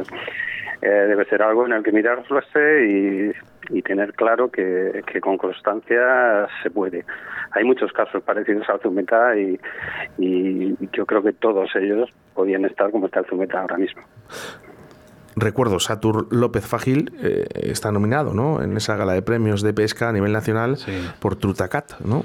O también eh, han, han luchado, ¿no? Como tú, que también estás nominado, Antonio, por esa valentía, ¿no? Y, y a- entre tú y yo, ¿qué cabezota eres? Sí, bueno, es que esto, en fin, hay, hay cosas que las ves injustas y incluso que, no sé, la, la ley en este caso te apoya, pero ves que, que, bueno, que la gente, la administración mira para otro lado y, bueno, y llega un momento que te revelas, sabes que va a ser una lucha de, tiempo, que vas a tener que estar cada semana ya en el despacho, ya en el cuartel o eso, haciendo vídeos para movilizar al personal, pero bueno, cuando lo asumes, pues, pues nada, tiras para adelante y, y hombre, no, no tienes claro cuál va a ser el final, pero mira, en este caso el final ha sido un buen final. Todos estos mensajes que te estamos leyendo, que tal le dio Oscar, son mensajes que están llegando ahora en directo, lo puedes ver luego. Yo he quitado la entrevista directamente, no la que Eh, teníamos pactada, porque creo que la está haciendo realmente nuestra audiencia, Sebastián. Tenemos, tenemos más, más mensajes. Vamos a leer. Mira, Javi, WA pone, ¿vale? Eh, grande Antonio Guirao. Aparte de ser un pescador premium, es un tío que tiene una amplia visión conservacionista y muy buenos conocimientos técnicos. Mandadle un abrazo eh, de Javi el Granadino. Me supongo que ya le conocerás, ¿no? Sí, señor, Javi Puente, todo un monstruo de la, de la entomología. Este es uno de los grandes conocedores de las efémeras de España, de toda España. Oye, Javi, Sí, guau, que ya nos había enviado más mensajes y recuerdo que teníamos que tener una conversación pendiente. Luego hablo contigo, Javi. Más tenemos. Mira, si bien antes hemos hablado de una persona, Manuel Santiago, aquí escribe. eh, el único que ha sido capaz de revivir un río sin ánimo de lucro. Grande siempre, Antonio. Y pone aquí dos Bueno, copitas de champán, ¿eh? juntas.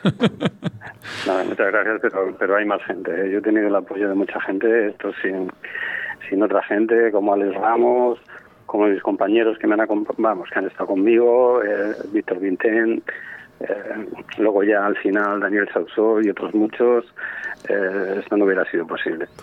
Ha sido esa imagen visible, eh, Antonio.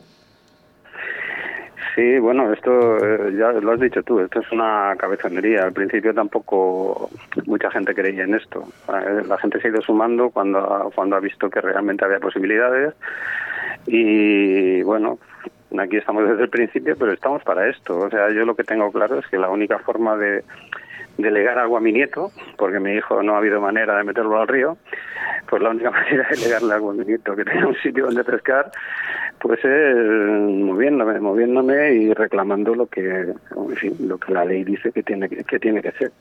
y ya está, no hay, no hay más.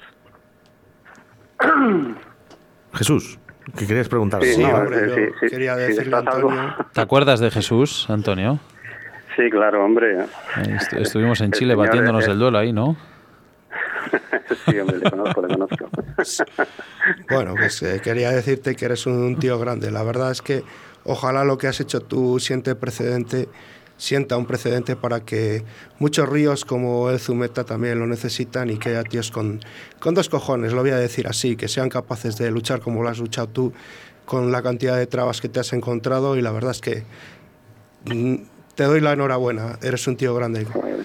Que Pues haya más como gracias, tú para, que, para luchar por muchos ríos que lo necesitan. Nada, hay, hay miles, es, es solo querer, es, es, bueno, que te toquen un poco las narices y decir, no, aquí estoy yo y esto tiene que salir para adelante. Pues Ya ojalá está, que, que, haya muchos que, les irriten las narices y que, y que seamos capaces de eliminar muchas minicentrales y muchas trabas que hay en muchos ríos Claro. que, que necesitan vivir, como, Esto- como el Zumeta. Esto que dice Jesús, eh, ya ahora entre nosotros, Antonio, qué difícil es una lucha con una multinacional. bueno, mm, Que hay muchos intereses por detrás. Hombre, claro, claro. Es que la, la movida es esa. Yo estoy convencido que, que, hombre, está claro que tienes que tener detrás un soporte legal. O sea, aquí nos hemos currado mucho las denuncias. Ha habido meses que hemos denunciado tres veces. eh, pero está claro que esto cuando se ha movido ha sido cuando realmente ha habido una movilización de la gente. O sea, cuando la gente ha visto que esto era una injusticia tremenda. Y esto lo han conseguido los vídeos y las redes sociales. Y gracias a ello, la gente ha dicho, hostia, pues hasta aquí y hasta aquí ha sido. En ese momento, eh, cuando se movilizó la gente, la multinacional ya se dio cuenta que de verde tenía poca y que la única manera que era más importante conservar su imagen o lavar su imagen que mantener, pues eso, lo que estaba haciendo, un, un, un desastre, eh, vamos, que encima no era sancionado por nadie ni controlado por nadie. Y bueno, pues se movió, Pues, se movió porque la gente le obligó a moverse. Antonio, se van, se van a sancionar entre ellos, como digo yo. Y ya tenemos que hablar en bajo, en bajo, pero no se pueden sancionar entre ellos. Hombre, hombre, es que hay cosas, hay cosas que la verdad, tú, tú ves los, los, vamos, los documentos de la concesión de eso, de ese salto eléctrico y bueno, yo de risa, o sea, les, les- dentro del documento concesional le obligan a mantener un cuadro ecológico, o sea, si dentro de un contrato ya incumples ese contrato y luego no tienes a nadie que verifique el cumplimiento de ese contrato, pues ¿qué vas a cumplir? Pues haz desde tu capa un sallo y oye, pues sigo para adelante. Y, y así y así es. O sea la multinacional hace desgraciadamente lo que le da la gana Lo que sí que hemos de decir que esta entrevista eh, viene dada porque vamos a hablar de un título, se llama Zumeta Vivo. ¿Por qué vivo? Eh, ¿Cuánto tiempo lleva este río con sus aguas? O sea, ya eh, digamos teniendo ese curso natural.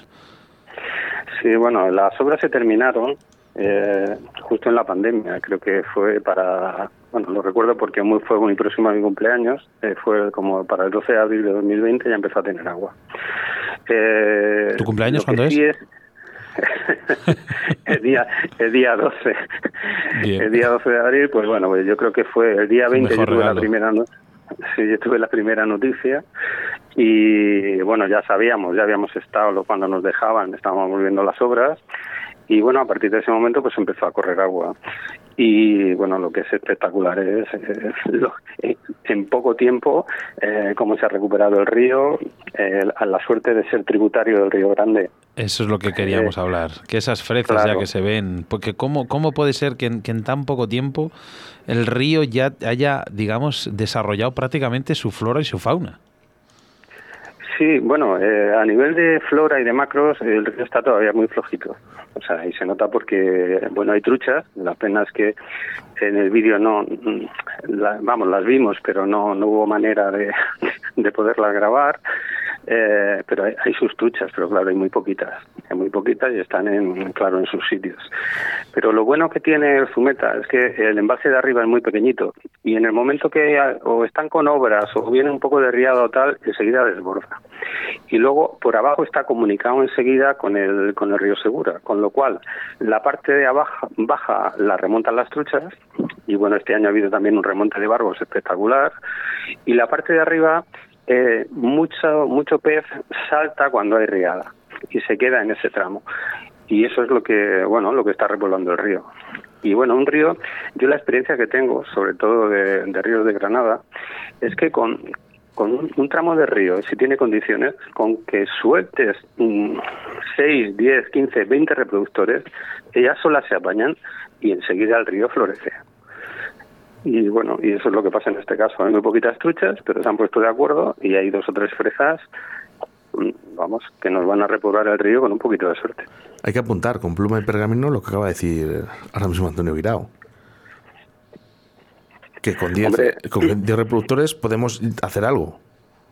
Hombre, yo te puedo poner ejemplos de, vamos, de alguna zona del genil donde lo que donde lo que se ha hecho ha sido eso, o sea, no repoblaciones masivas, sino simplemente traslocar 15, 20, 40, 50 individuos de la parte más alta y bueno, y ahora hay tramos que están, vamos, están espectaculares para pescar. No, eh, no son la leche, porque el río tampoco tiene ahí las condiciones, en fin, que debiera tener para sustentar una población bestial, pero sí una población racionable y totalmente sostenible, porque son reproductores del río y allí viven como 20 metros más arriba. Antonio, ¿esta parte está vedada? Eh, esta parte, eh, cuando antes, en el 2019, esta parte no existía. La administración lo tenía, la tenía como oculta, o sea, era una zona de río que no aparecía en la orden de vedas. Era un río que no existía. el año pasado ya salió en la orden de vedas de Castilla-La Mancha. Y entonces, este, ahora mismo, en este momento, lo que hay es una orilla que está vedada, que es la, la zona a la orilla de Castilla-La Mancha, y para Andalucía, pues todavía no existe. Y pues así estamos. próximo destino de Antonio Guirao. Mira, quiero hacer referencia eh, a uno de nuestros compañeros, Tasio Redondo, conocido yo creo que por ti y por, por el programa. Dice, enhorabuena Antonio por ser como eres y luchar como has luchado.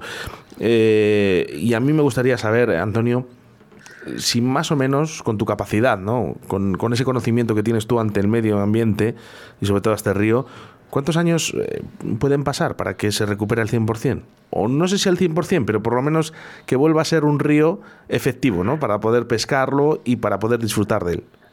El río en tres años está fantástico. Que claro, como me gusta a mí. Sin rodeos. Bueno, eh, no, no, sí, está claro. Eh, ahora mismo solo depende de, de, la comida que pueda tener. O sea, si, si vuelve a haber riada y vuelve a saltar y vuelve, vuelve a haber aporte del río de arriba, porque no es, un, no es un problema de que haya ya más peces o menos peces. Los peces van a estar en función de la comida que haya. Eh, hay, hay un pequeño problema ahí con algunos en fin, es que mm, no está todavía muy claro, pero hay una venta que se mete mucha gente y bueno, pues todavía no sabemos si los desagües y tal, todo eso está bien controlado o no. Eso lo veremos a lo largo de este verano. Pero en principio, si el río tiene condiciones, el río en tres años, vamos, yo las truchas que estuve viendo eran truchas de 35, pues bueno, la, la fresa de este año en tres años pues estará bien. Pues mira, lo que sí que está claro, mira, estamos ahora, bueno, no sé si te has fijado, en el directo ahora, según estás hablando en el Facebook, aparecen esas imágenes de ya, ya de Zumeta con su cauce, con su nivel de agua, y vemos que, bueno, pues eh, se ve perfectamente como el fondo del río ya no está blanco, eh, ya tiene su vida, tiene su, su, su, fauna, su flora, y sí que es verdad que, por ejemplo, eh, vemos unas fresas muy claras, muy, muy significativas. Y eso es, eso es un claro ejemplo de, bueno, de, que bien dices tú. Hombre, yo no, yo realmente, yo no hubiese puesto tres años, Antonio, porque yo realmente pues, no estoy ahí para verlo. Y además suelo ser, solo ser un poco pues más pesimista, pero sí que es verdad que bueno, se ve que, que el río tiene vida, ya no tiene ese color blanco en el fondo entero. De todas maneras, te digo una cosa, Sebas. Aquí abajo yo prefiero al pescador en el río que el río sin, sin nadie por dentro. ¿eh? No, hombre, el pescador cuida el río, mantiene el río y protege el río. Por eso, por eso. Aquí hay mucho furtivo, además furtivo furtivo dañino, porque aquí entran con, no solo contra el mayos, aquí entran con lejía, son ríos muy pequeñitos. Entonces yo prefiero prefiero que haya gente caminando y más fuertes. Bueno, sí, eso es lo que hay. Aquí aquí es tremendo. Aquí cuando dicen de, de atacar, atacan, atacan con todas las armas. Luego, Antonio, entre tú y yo, luego dicen de Galicia, ¿eh? Sí, hombre, el potencial que tiene esto, mm, que tienen los ríos aquí abajo, de la zona, vamos, todo lo que es Sierra de Cazorla Segura, eh, si esto, que son ríos calizos con mucha productividad, si esto estuviera bien vigilado, porque aquí, aquí desde luego sí que no se vigila absolutamente nada, y el furtiveo y el matarife viene es tradición, si esto estuviera bien, pues probablemente sería un destino de pesca de los mejores de España. ¿eh? Y bueno. Eh, es verdad lo que me dice mi padre sobre las condiciones de esas, de, de, las rocas del terreno que dan esa potencia a las truchas, que son diferentes, que tienen esos remos tan grandes por las sueltas también del agua y todo. Claro, ese es abajo. Ese, aquí, aquí la trucha, bueno, hay una diferencia tremenda en lo que lucha una lucha, en lo que lucha una trucha mediterránea, en lo que lucha una trucha atlántica, o sea, no hay color de lo que lucha. Aquí una trucha de 25, vamos, o de 30, pues te hace un 7.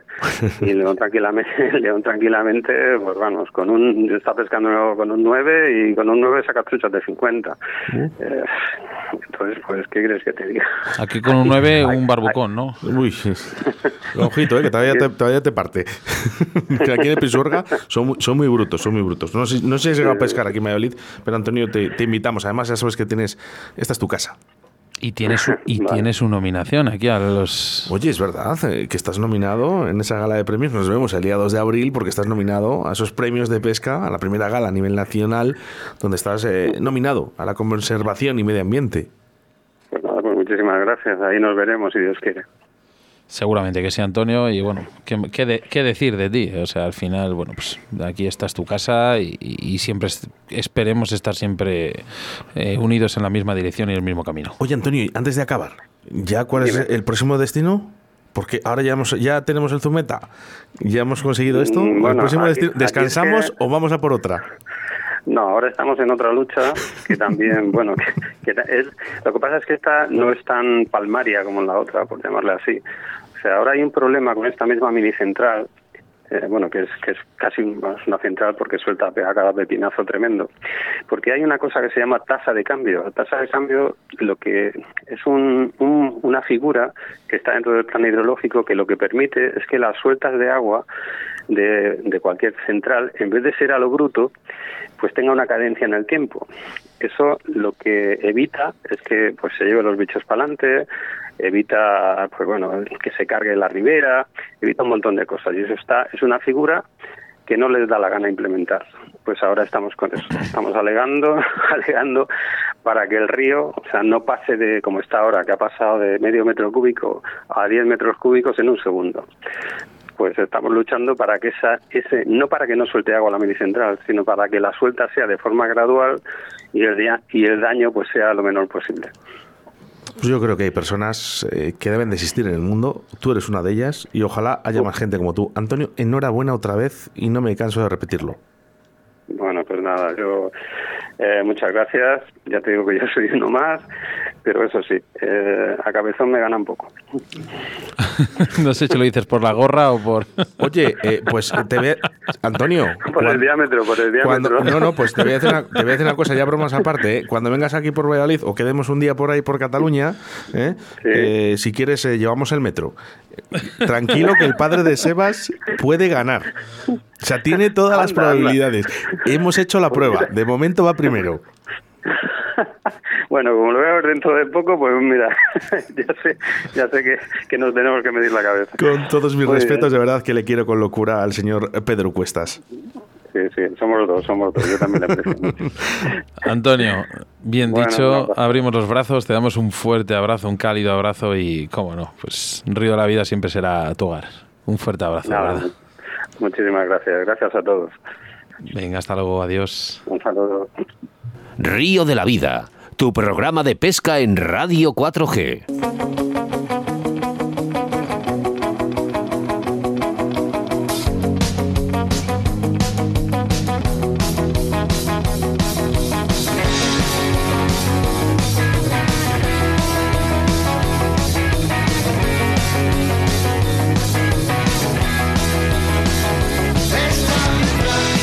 Minayo,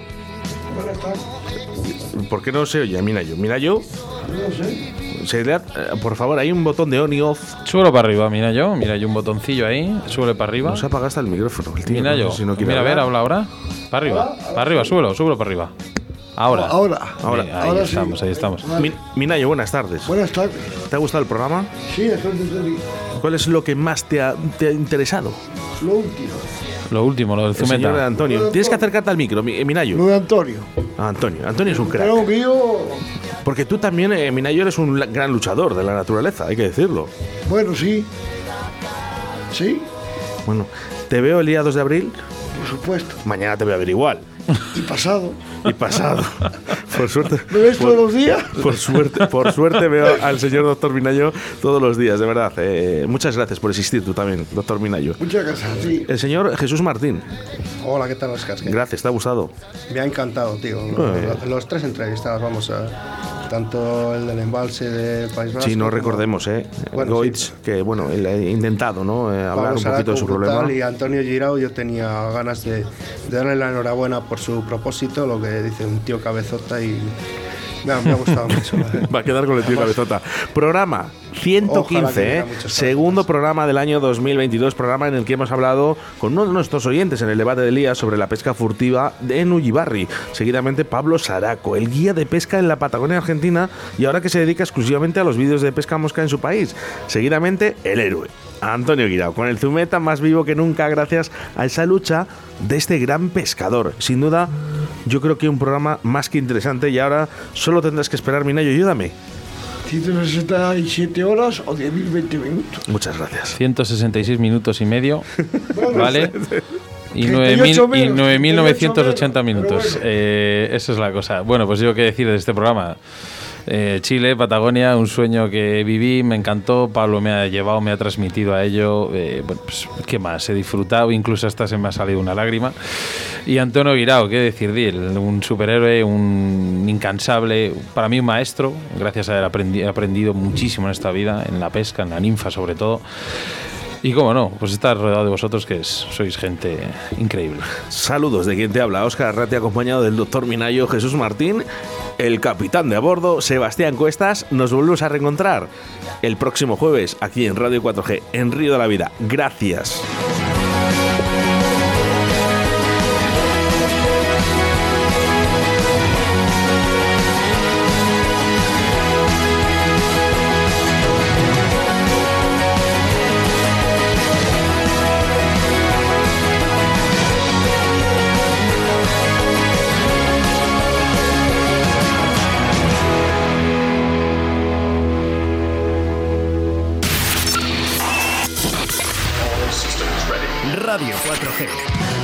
Sé diferente.